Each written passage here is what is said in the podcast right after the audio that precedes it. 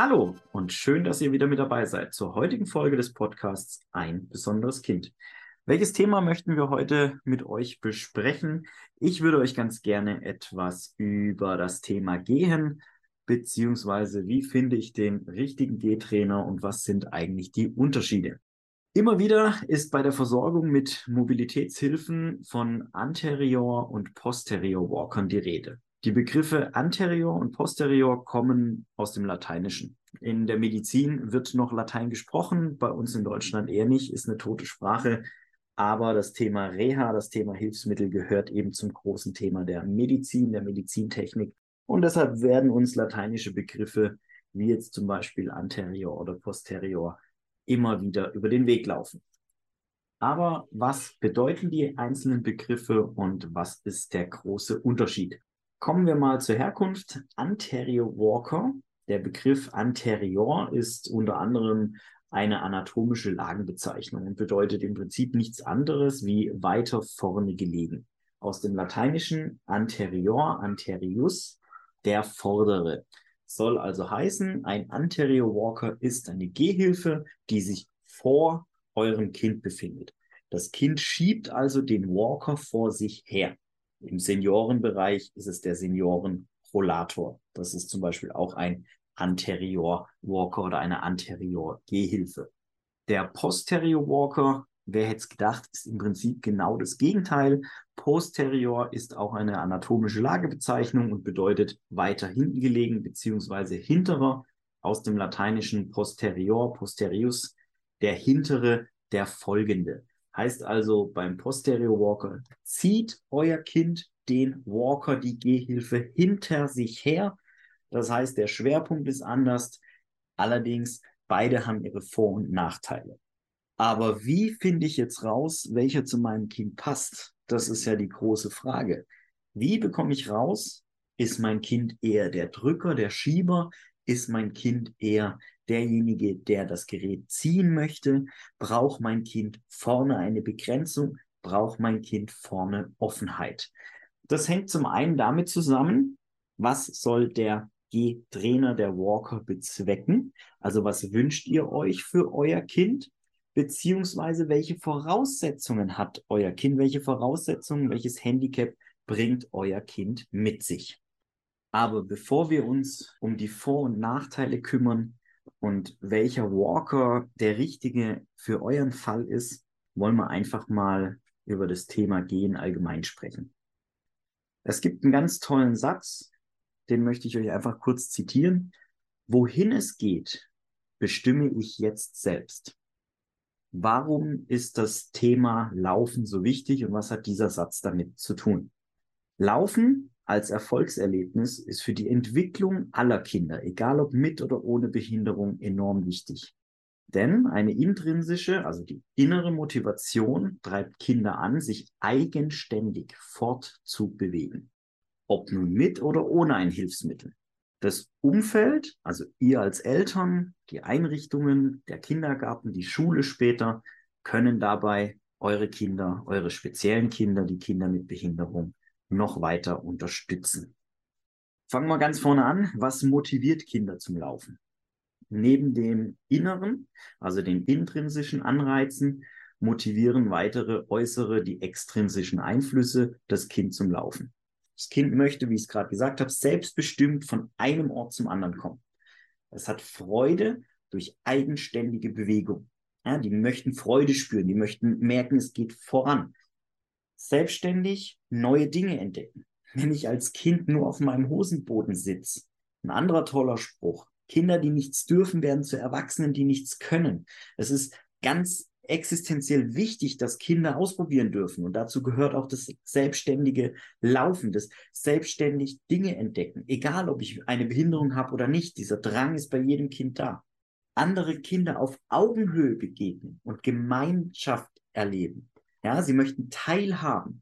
Ob es ist, ich kann mit meinem Walker später an der Schule teilnehmen, ich kann stehen und kann genauso einen Vortrag halten wie meine Klassenkameraden. Ich muss nicht immer in meinem Rollstuhl sitzen. Ich muss nicht immer auf meinem Hosenboden sitzen. Ganz, ganz wichtig, sich neuen Herausforderungen stellen. Unsere Kinder, egal ob mit oder ohne Behinderung, aber auch und vor allem die behinderten Kinder in unserer Gesellschaft. haben jeden Tag neue Herausforderungen und wollen sich diesen stellen, brauchen aber Unterstützung. Was ist jetzt die Unterstützung? Ihr Eltern begleitet das Kind oder euer Kind auf dem Weg zum eigenständigen Laufen mit einer Gehhilfe. Wie bei allen Kindern könnt ihr euer Kind mit folgenden Tipps unterstützen, beziehungsweise könnt den Einrichtungen, den Therapeuten, mit denen interagieren, könnt denen Hinweise geben, die Therapeuten können euch Hinweise geben. Alles zielt darauf hinaus, dass ihr euer Kind unterstützt. Wie könnt ihr es unterstützen? Die Umgebung sicher gestalten, damit euer Kind sich mit der Gehhilfe frei und ohne Hindernisse bewegen kann. Ganz, ganz großes Thema. Wir hatten das vor einigen Folgen, als es um die EU-Behindertenrechtskonvention ging. Unsere Gesellschaft muss inklusiver werden, muss barrierefreier werden. Also die Umgebung, euer Haus, der Kindergarten, im Straßenverkehr. Ihr als Eltern und auch die Gesellschaft und die Therapeuten und die Einrichtungen können dafür sorgen, können unterstützen, dass sich keine Hindernisse auf dem Weg eurer Kinder befinden die richtige Anpassung und Einstellung der Gehhilfe beachten. Kleine Zwischenstopps für Erfolgserlebnisse einrichten. Das heißt, nicht eure Kinder gleich überfordern, sondern manche Kinder sitzen auch erstmal auf den Gehhilfen und tippeln mit den Füßen. Die müssen sich erstmal mit dem Ganzen anfreunden. Zu hoher Ehrgeiz schreckt eher ab. Deshalb kleine Schritte, kleine Zwischenstopps, auch mal ein Plateau, ein Lernplateau zulassen. Im Endeffekt ist dadurch der Erfolg besser da. Für genügend Pausen und Erholung sorgen, um die Kräfte einzuteilen und um sich wieder zu regenerieren. Denn Gehtraining, was für uns selbstverständlich ist, ist für Kinder, die es lernen, ist für Kinder mit Behinderung, die gerade den Gehreflex haben, aber überhaupt keine Muskelspannung haben, wahnsinnig anstrengend. Ist vergleichbar, wie wenn wir einen Marathon laufen, geschweige denn, falls wir ihn überhaupt schaffen. Wir sind danach erledigt. Natürlich, jetzt sagt wieder der eine oder andere, ich bin schon Halbmarathon und Marathon gelaufen. Ja, Ausnahmen bestätigen die Regel. Für eure Kinder, für eure behinderten Kinder ist Gehtraining wahnsinnig anstrengend. Kleine Fortschritte und Erfolge feiern, das gibt dem Kind Selbstvertrauen. Ich weiß, manchmal fühlt man sich als Eltern äh, dann so, oh ja, jetzt habe ich ihn schon wieder gelobt, ach, und jetzt macht er das und hier, ja, Kleinkinder macht man das, aber nein, auch eure älteren Kinder, die mit einer Gehhilfe unterwegs sind. Auch die brauchen die Anerkennung, brauchen das Lob. Nicht zuletzt Geduld. Geduld ist ganz, ganz wichtig. Nicht nachlassen, auch wenn es mal ein Plateau ist. Fördert eure Kinder, fordert eure Kinder. Ein weiterer wichtiger Punkt, warum das so wichtig ist, dass Kinder ins Laufen kommen. Zum einen die kognitive und körperliche Entwicklung, aber zum anderen auch das Immunsystem. Warum? Wenn wir stehen und wenn wir gehen, funktioniert unser Kreislauf ganz, ganz anders, viel intensiver. Das, das, Blut und der Sauerstoff kommt in ganz andere Areale im Körper, wie wenn wir sitzen. Wollen wir uns jetzt mal die einzelnen Vorteile anschauen eines Anterior- und eines Posterior Walkers. Wir machen es wie das Alphabet. Wir fangen mit A an, also mit dem Anterior Walker. Die Vorteile, die Gehhilfe ist fürs Kind sichtbar kann für manche Kinder schon der ausschlaggebende Grund sein, warum ich einen Anterior Walker benutze. Weil alles, was hinter ihnen ist, macht ihnen Angst. Das Kind sieht seinen Walker. Da fällt den meisten Kindern die Orientierung einfach leichter. Das Kind kann besser einschätzen, wie viel Platz es mit seinem Walker benötigt. Auch der Transfer in die Gehhilfe wird durch den offenen Zugang nach hinten erleichtert. Also es gibt kein umständliches Drehen. Ich muss nicht gucken, oh, Laufe ich zurück? Bin ich zu weit links, zu weit rechts? Nein, ich laufe in das Gerät rein, von hinten in das Gerät rein. Ein Bremssystem. Meist sind die Anterior Walker mit feststellbaren Handbremsen ausgestattet, die dem Kind das eigenständige Bremsen ermöglichen und Hand aufs Herz, den Stress der Eltern etwas reduzieren. Was aber wichtig ist, das Kind kann, wenn es kognitiv dazu in der Lage ist, den Walker selbst und besser kontrollieren. Ein Anterior Walker gibt wahnsinnig viel Sicherheit. Die Gehhilfe vor sich zu haben, vermittelt dem Kind mehr Sicherheit, da es keine Leere vor sich hat. Das heißt, viele Kinder, die auch eine Wahrnehmungsstörung haben, haben so das Gefühl, äh, sie brauchen eine Begrenzung.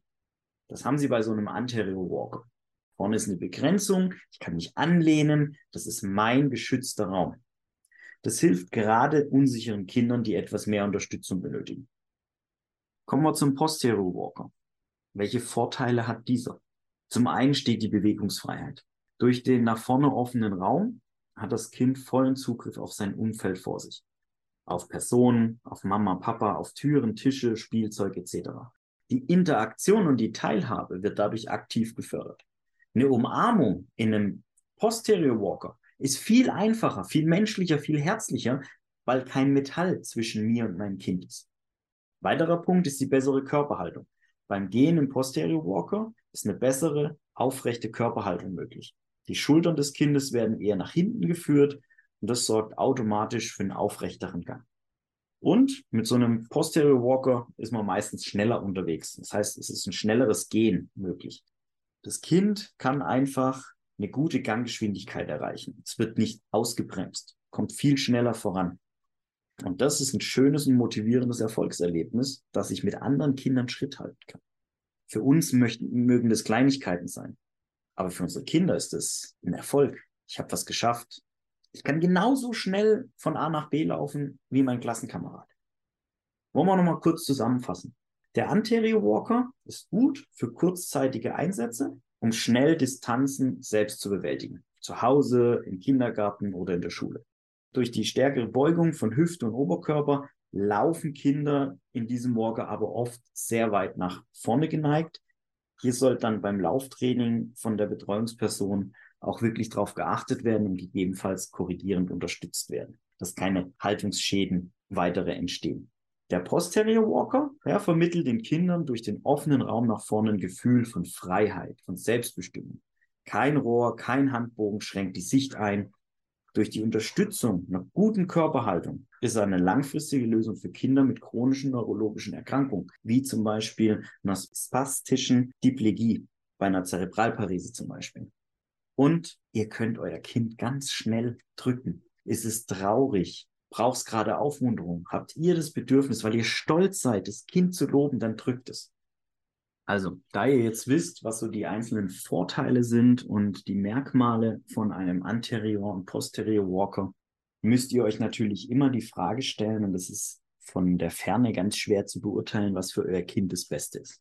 Als allererstes, wenn ihr das Gefühl habt, dass euer Kind einen Meilenstein in der kindlichen Entwicklung verpasst hat oder hinterherhinkt, oder ihr selber Probleme bei der Bewegungsentwicklung erkennt, dann geht zum Arzt, zu einem Therapeuten, sprecht das Ganze an.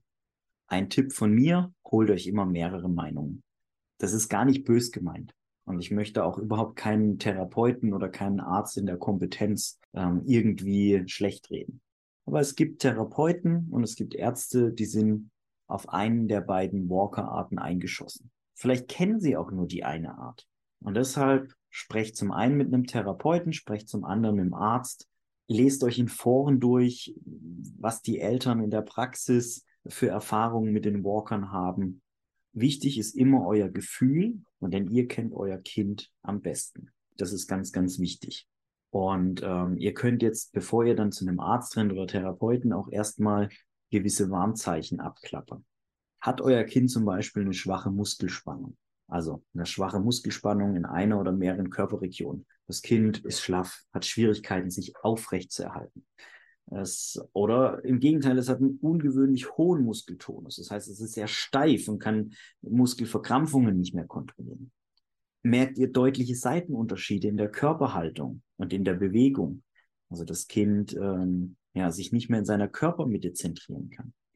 Oder merkt ihr gewisse Bewegungsmuster und frühkindliche Reflexe aus den ersten Lebensmonaten, dass sie auch noch im fortgeschrittenen Alter da sind?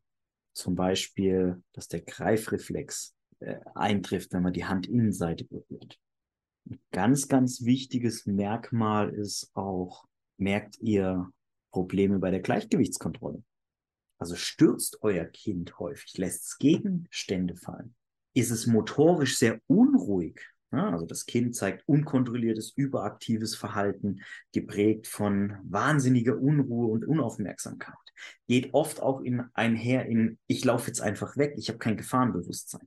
Das sind alles so Warnzeichen für euch Eltern. Wenn euch da das ein oder andere auffällt, nicht nur einmal, sondern das müsst ihr wirklich beobachten, dann geht zu einem Therapeuten und zu einem Arzt. Und die werden euch beraten.